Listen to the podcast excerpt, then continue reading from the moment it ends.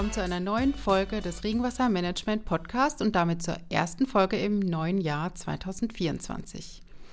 Ich hoffe, Sie hatten einen wunderbaren, gesunden und friedvollen Start in das Jahr. Sie können sich auf viele informative Episoden freuen und ich kann Ihnen versprechen, dass wir Ihnen hier weiterhin richtigen Mehrwert bieten mit Wissen to Go ganz einfach für unterwegs, vielen tollen Experten und Themen direkt aus der Praxis. Mit einem super spannenden Thema starten wir heute gleich mal. Und zwar spreche ich mit Herrn Stefan Fuchs, Fachbereichsleiter des Instituts für Wasser- und Gewässerentwicklung am KIT in Karlsruhe. Herr Fuchs ist maßgeblich an der Entwicklung des neuen DWA-Merkblatts 179 beteiligt. Aktuell im Gelbdruck vorliegend geht es darin um dezentrale Anlagen zur Niederschlagswasserbehandlung. Die DWA-Regelwerke gelten als allgemein anerkannte Regeln der Technik. Die Merkblätter haben einen eher empfehlenden Charakter und werden erst nach dem Vorliegen umfangreicher praktischer Erfahrungen in Arbeitsblätter überführt. Sie geben trotzdem eine sehr gute Orientierung für die Planung zukunftsfähiger Konzepte zur Regenwasserbehandlung. Herr Fuchs ist ein alter Bekannter hier im Podcast. Es gibt bereits zwei Folgen mit ihm. Die verlinke ich gerne in den Show Notes. Reinhören lohnt sich. Jetzt wünsche ich Ihnen viel Spaß beim Hören.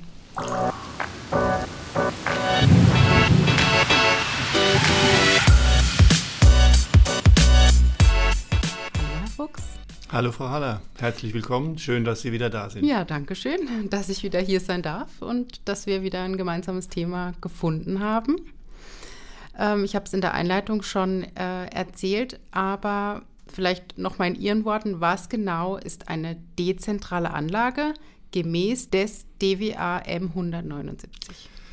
Eine dezentrale Anlage gemäß dieses Merkblatts sind oder dezentrale Anlagen sind technische Anlagen, also industriell gefertigte Anlagen. Die zeichnen sich dadurch aus, dass sie klein sind und sie sollen einsetzbar sein für Flächen, bis zu 5000 Quadratmetern.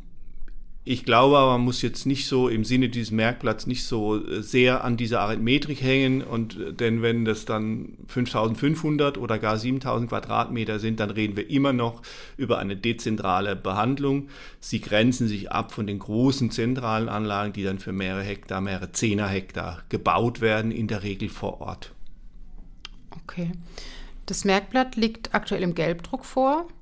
Was heißt das genau und wie geht es dann weiter? Das Merkblatt liegt, um ganz korrekt zu sein, noch nicht im Gelbdruck vor, weil die Gruppe am 22. Dezember ihre letzte Redaktionssitzung hatte und es jetzt sozusagen an die DWA gegangen ist, Bundesgeschäftsstelle, um diesen ganzen formalen Prozess einzuleiten. Man kann davon ausgehen, dass bis März etwa ein Gelbdruck vorliegen wird und dieser Gelbdruck geht dann an die Fachöffentlichkeit, die Stellung nehmen kann dazu, die auch einsprechen kann und Änderungen fordern kann.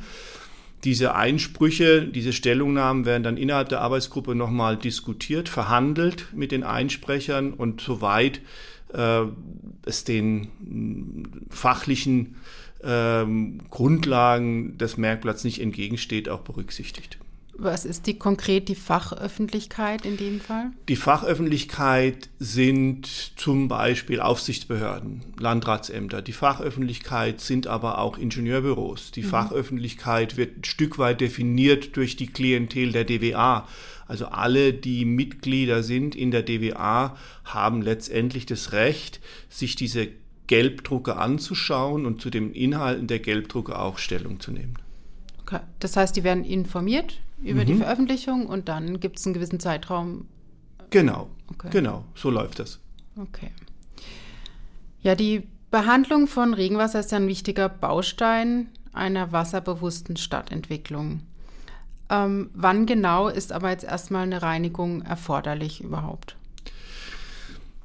Also wenn man, wenn man sehr generell antworten würde, würde ich sagen, Behandlung ist immer erforderlich. Denn Niederschlagsabflüsse im städtischen Raum, Sie wissen das oder wir alle wissen das, waschen Oberflächen ab und transportieren damit eine ganze Reihe von Schadstoffen oder unerwünschten Stoffen mit diesem Niederschlagsabfluss. Und wenn ich den nutzen möchte beispielsweise äh, und möchte ihn, muss ihn dann vor der Nutzung speichern, muss ich ihn reinigen. Wenn ich ihn versickern möchte, ähm, also ins Grundwasser, das Wasser ins Grundwasser einleite, muss ich es reinigen, muss also diese unerwünschten Stoffe zurückhalten.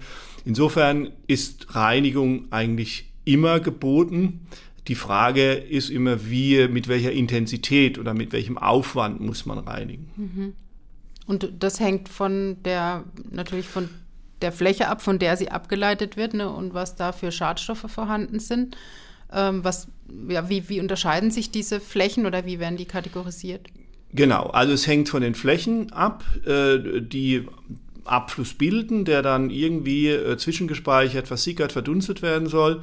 Das sind die Optionen, die zur Verfügung stehen und das sind auch die Anwendungsbereiche, bei denen dezentrale äh, Anlagen zur Anwendung kommen, sehr häufig zur Anwendung kommen.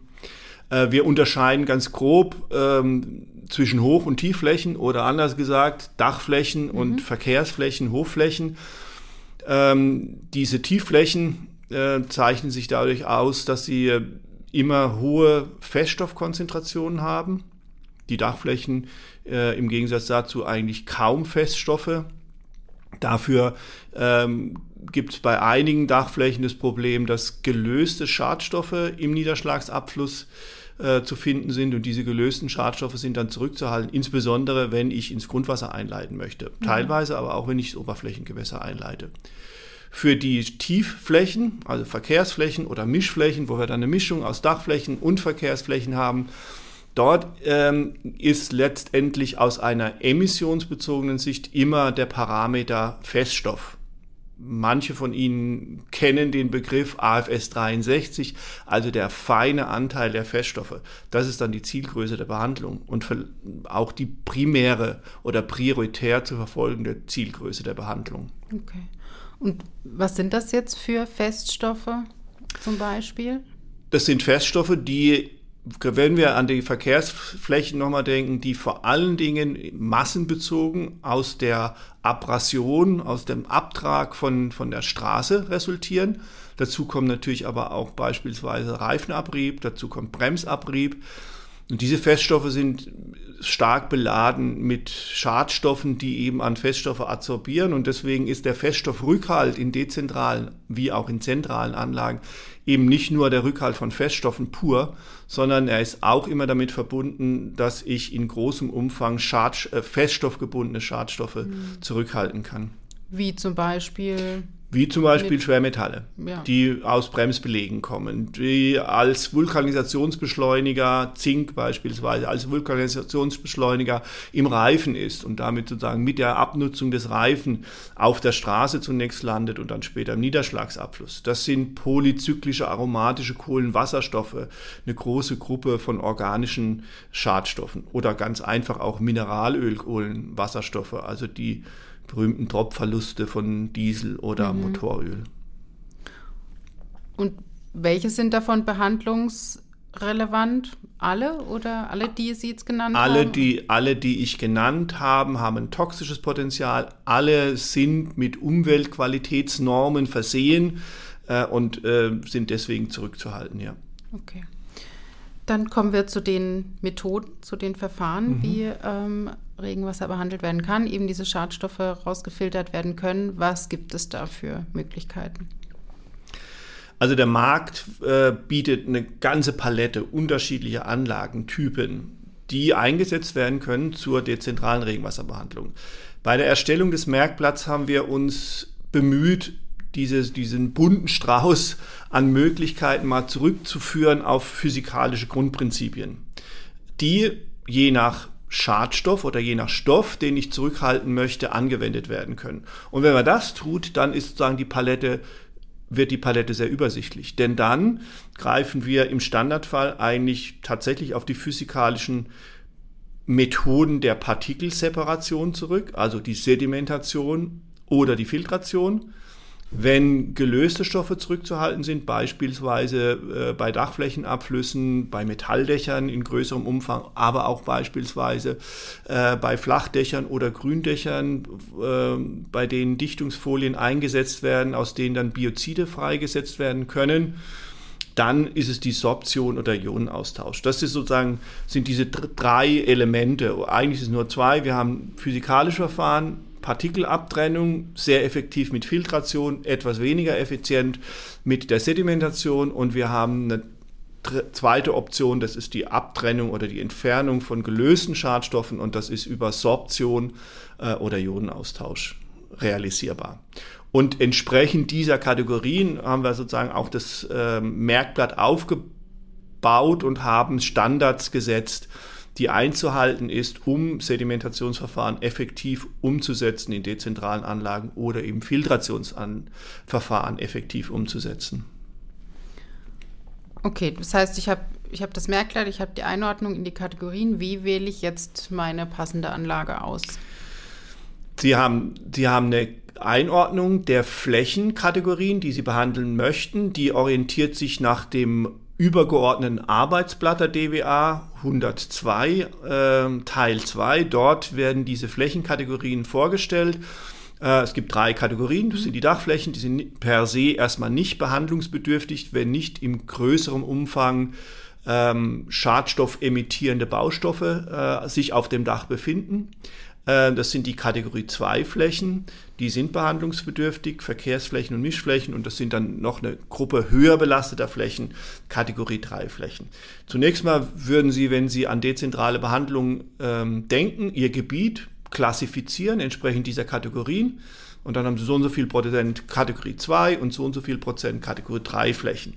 Eine Besonderheit vielleicht bei der dezentralen Behandlung ist, man würde nicht vermischen. Wann immer mhm. es äh, möglich ist, behandelt man spezifisch. Diese spezifische Behandlung macht Sinn, weil man dann deutlich effizienter sein kann bezüglich des Stoffrückhaltes, ähm, als wenn man das vermischt und mhm. dadurch Verdünnung erzeugt.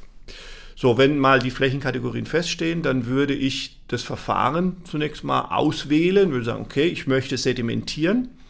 Die Sedimentation wird im Merkblatt, je nachdem, wie groß die Oberflächenbeschickung ist, mit einem Wirkungsgrad versehen und dann setze ich diesen Wirkungsgrad äh, an und schaue nach, ob ich den Sollwirkungsgrad, den ich brauche, um zum Beispiel eine Kategorie 2 Fläche so zu behandeln, dass der Abfluss, der eingeleitet wird, äh, dem Dachflächenabfluss entspricht, ähm, ob das funktioniert.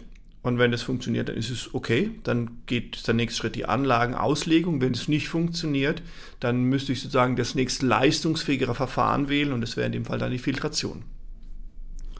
Okay, und wo, also wo weiß ich jetzt, welchen Wirkungsgrad ich erreichen muss? Wirkungsgrad, äh, der Wirkungsgrad ergibt sich letztendlich aus einer Flächenbilanz. Also mhm. ich habe unterschiedliche Flächen mit einer unterschiedlichen Kategorie, die sind versehen mit spezifischen AFS 63 Emissionen.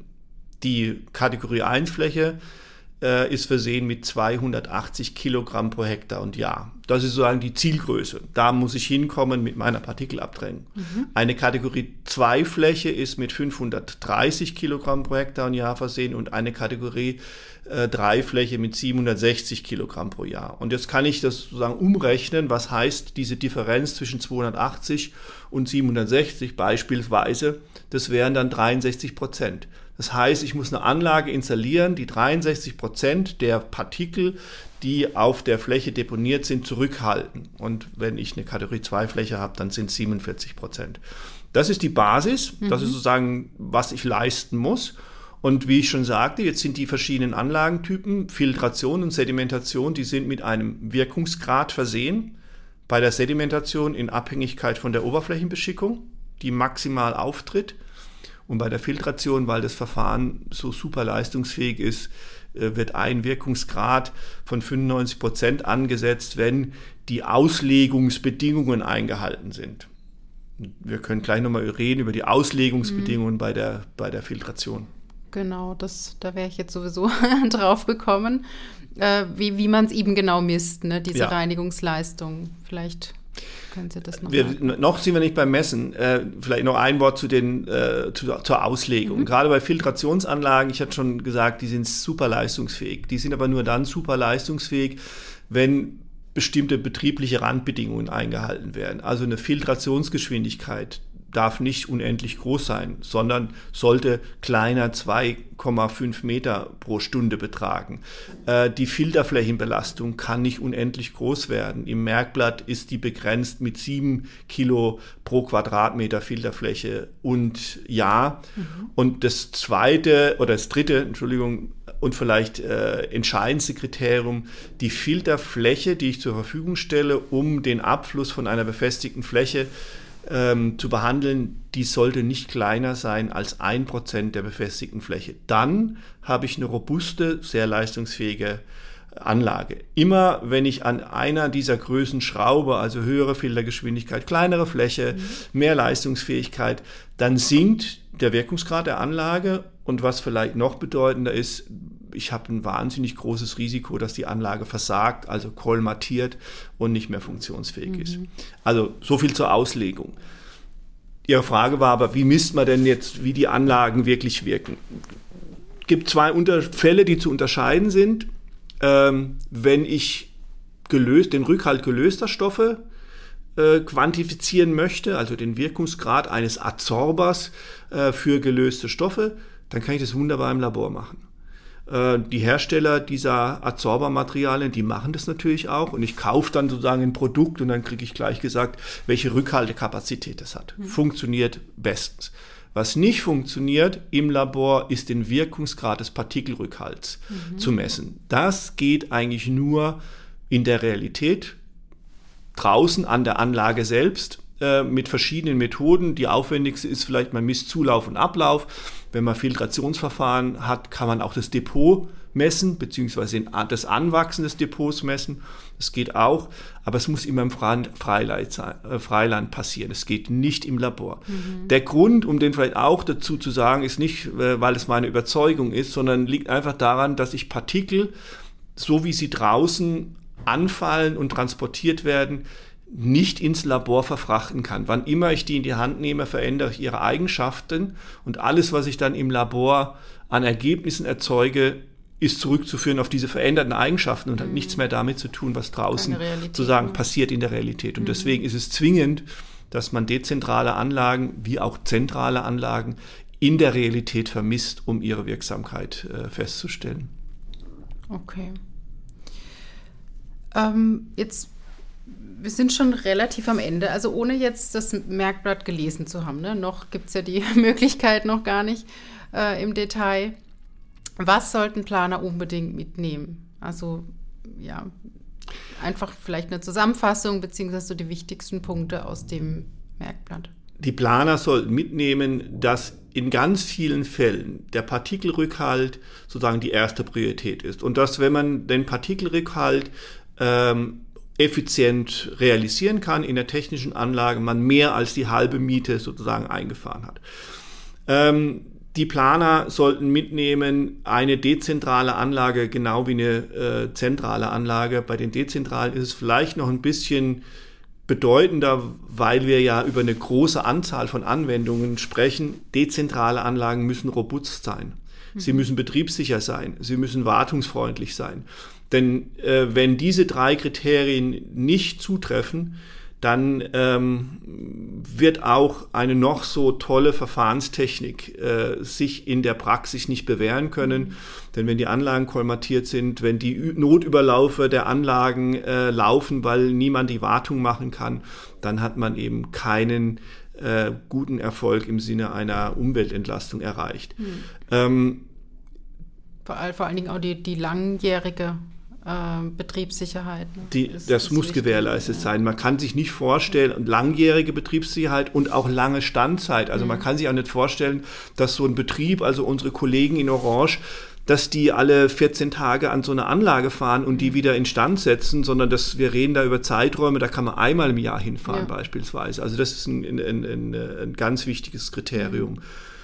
Ähm, und vielleicht als letztes nochmal äh, oder zwei letzte Punkte, die mir wichtig erscheinen, man muss tatsächlich immer dann, wenn man eine, eine Anlage plant, ob das eine zentrale oder eine dezentrale Anlage ist, sich immer vor Augen führen, diese physikalischen oder physikalisch-chemischen Grundprinzipien, die gelten universell. Ja, also da gibt es keine Ausreden, äh, dass da irgendwas anders und ganz besonders wäre. Ich kann nur Partikel sedimentieren, wenn die Geschwindigkeit, mit der ich die Partikel durch meine Anlage fahre, kleiner ist als die Sinkgeschwindigkeit der Partikel. Und ich kann nur filtrieren, wenn ich die Randbedingungen für eine Filtration einstelle, also hydraulisch limitiere die Anlage. Also das ist ganz wichtig.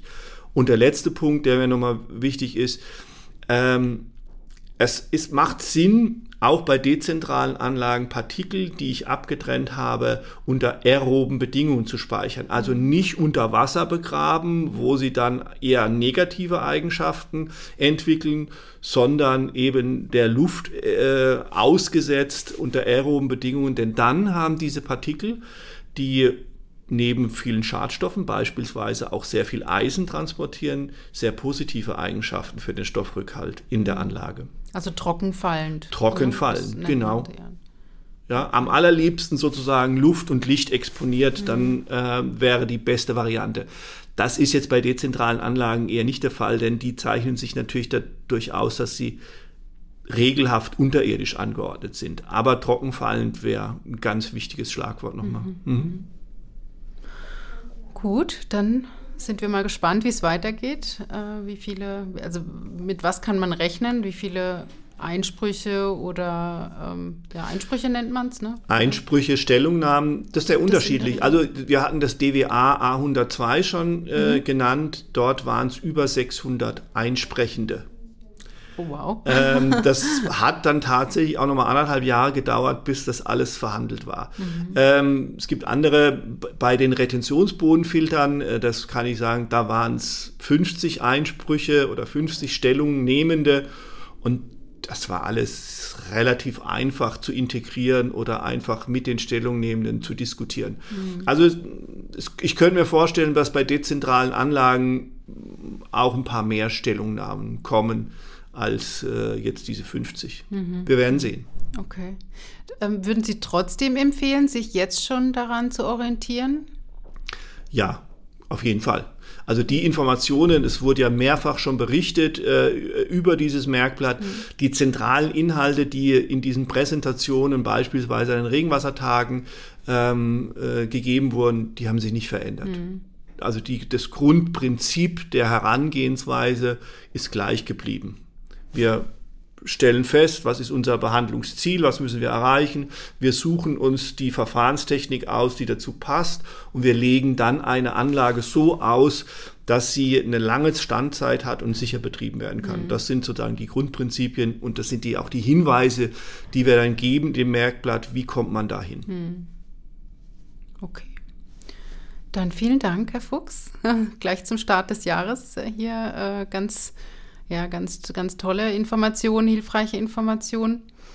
Und mal sehen, vielleicht hören wir uns dann, sobald es äh, vom Gelbdruck in den Weißdruck, Weißdruck geht. geht. Genau. Ja. Einfach nochmal, also sehr gerne. Komme ich nochmal. Ja, kommen Sie, kommen Sie immer wieder vor. Sehr gerne. Gut, vielen Dank. Tschüss für heute. Vielen Dank fürs Kommen. Dankeschön. Tschüss. Tschüss.